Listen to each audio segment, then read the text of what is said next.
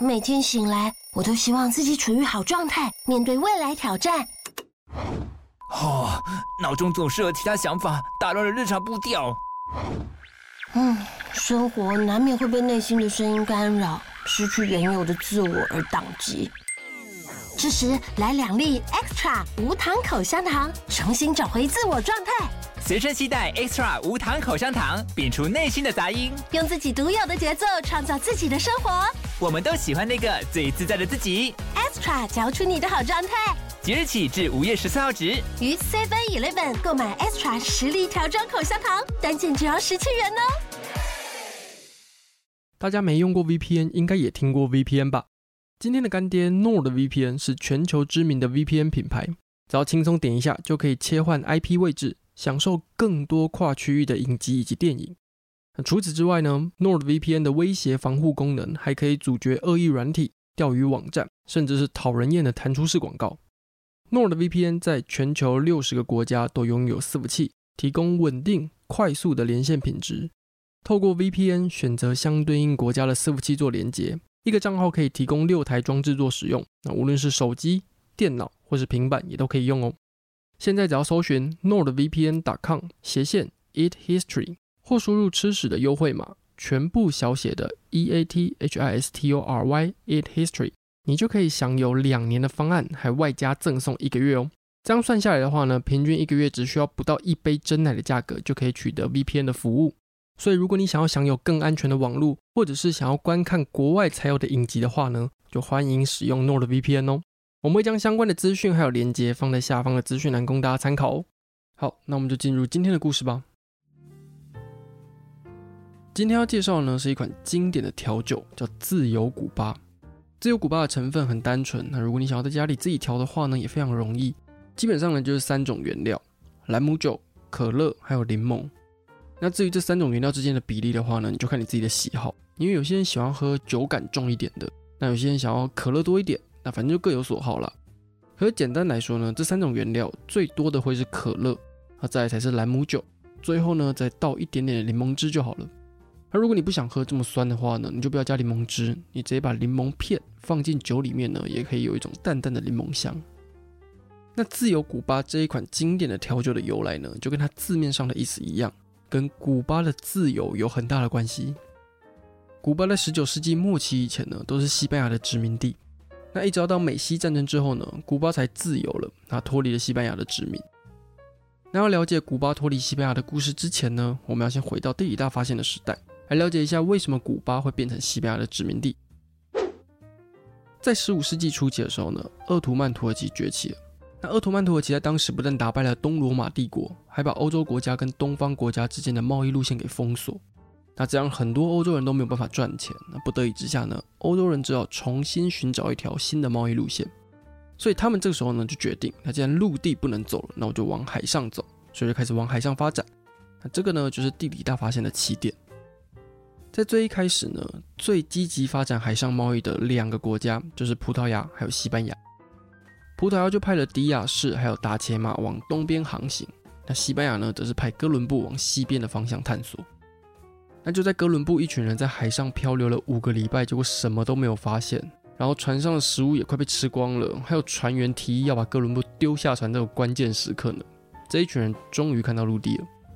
他们当时呢，发现了现在中美洲加勒比海上面的岛屿，但是哥伦布一直以为他们到的地方是印度了，所以他就把这些岛屿叫做西印度群岛。那自从哥伦布第一次发现陆地之后呢，他后续还是有持续的往返西印度群岛。在他整个航海生涯当中呢，他总共来来回回四趟。他在这个过程中呢，发现了非常多非常多的土地。那每当他发现新的土地的时候呢，他就会用西班牙国王的名义来占领这些土地，让这些土地呢都变成西班牙的殖民地。那其中一块呢，就是现在的古巴。古巴是加勒比海上一个由岛屿组成的国家，那是地理大发现早期被发现的其中一个地方之一。十六世纪的时候呢，西班牙人就占领了古巴，然后就把古巴当做殖民地，强迫原本住在古巴的美洲原住民呢做很多粗重的工作，那像是挖金矿啊等等的，那就是逼迫这一些美洲原住民呢帮西班牙人赚钱。但是在西班牙抵达古巴没过多久之后呢，就爆发了传染病。那在当时呢，大多数的原住民是他们人生第一次接触到这些从欧洲来的传染病，他们的身体里面基本上是没有抵抗力的，所以一瞬间呢就死了非常非常多的人。那西班牙为了要补齐这些因为生病啊死掉而失去的这些人力资源，他们就从非洲带了非常多的黑人到古巴工作。那这个行动呢就改变了整个古巴的人种比例。那西班牙人就一路从十六世纪到十九世纪呢都殖民着古巴，但是到十九世纪的时候呢，西班牙的实力已经没有以前这么厉害了。在以前呢，西班牙还是被人家叫做日不落帝国，然后甚至还有西班牙无敌舰队，就是这些非常非常厉害的称号。但是在十九世纪的时候呢，他已经被后来崛起的英国啊、法国还有荷兰这一些欧洲国家给追过去了。那在一八三三年的拉丁美洲独立运动结束之后呢，西班牙甚至失去了大部分的美洲殖民地，那只剩下古巴还有波多黎各。那他们为了要从仅存的殖民地去夺取更多的资源。西班牙就会用更极端、更压榨的方式来管理古巴的人民。但是，即便古巴人民承受了这么多不合理的要求，古巴人的地位还有权利呢，也都没有相对应的提高。西班牙人不会让古巴人参与政治，那在议会表决当中呢，也没有古巴的代表。这些不合理的对待呢，终于让古巴人受不了了。他们在一八六八年的时候，古巴的一位律师叫卡洛斯，他发起了第一次独立战争。他解放了他手下全部的奴隶，然后宣布古巴独立，希望可以吸引更多的古巴人来参与这一场战争。虽然在战争的一开始的确吸引了一些人，但大部分的人呢，还是对卡洛斯抱持着怀疑的态度。那不只是那些没有参与独立战争的人怀疑卡洛斯，那就连参与独立战争的内部成员呢，他们之间也常常意见不合。像是有些人呢，会希望烧毁所有的农场来破坏西班牙的经济。但这个提议呢，会被某一些古巴的农场主人反对。那也有些人怀疑卡洛斯的政治立场，还有他解放奴隶的方法还有政策呢，不太妥当。啊，这些内部的混乱呢，也导致他们并没有获得太多人的支持，所以让他们没有办法团结起来对抗西班牙。在卡洛斯发动独立战争十年之后呢，古巴的整体情况并没有太大的进展，所以西班牙和古巴呢就签下了赞红条约，来结束这一场战争。西班牙在赞红条约里面呢，有答应古巴人会废除奴隶制度，那也会给他们议会的代表权，开放集会自由，甚至会释放在当时被关着的重要政治犯等等这些不错的条件。那虽然赞红条约听起来还不错，但是还是有一部分的古巴人呢不喜欢这个条约的内容，所以在签完的隔一年呢，部分的古巴人又发动了第二次的古巴独立战争。不过这一场战争规模比较小，所以又被叫做小战争。那没过多久呢，就被西班牙给镇压了。那虽然西班牙前前后后目前已经经历过两次古巴独立战争，而且也签了赞红条约，但西班牙呢其实并没有打算真的给古巴人太多权利，所以赞红条约的有一些内容呢，到最后也根本没有实现。那这样古巴人就非常非常的不满，让他们决心呢要跟西班牙对抗到底。一八九五年的时候呢，古巴的民族英雄荷西马蒂他发动了第三次的古巴独立战争，他们从古巴的东部开始。然后在短时间之内呢，就让古巴东部大部分的城镇呢脱离西班牙的统治。但是过了两个月左右呢，荷西马蒂就在战斗中死掉了，而他的其他同伴呢就继续这一场战争，然后往西边推进。西班牙这时候也派出了大量的部队要到古巴镇压，还会强制呢把古巴人抓到一个城镇或者一个营地里面，然后用很恶劣的方式呢来虐待这些古巴人，那导致许多古巴人呢在那个环境里面，要不是饿死，要么就是病死。但即便西班牙人用那种血腥残暴的方式，古巴人民呢，终究还是占领了古巴大多数的地区。而且西班牙那些血腥残暴的行为呢，也透过报纸的方式传到了美国，激发了美国人民想要帮助古巴的意愿。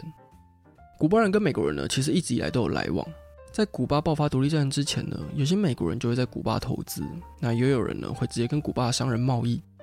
但是在第三次独立战争爆发的前一年，西班牙人强硬切断了古巴还有美国的交流，那就是直接影响了美国人的利益。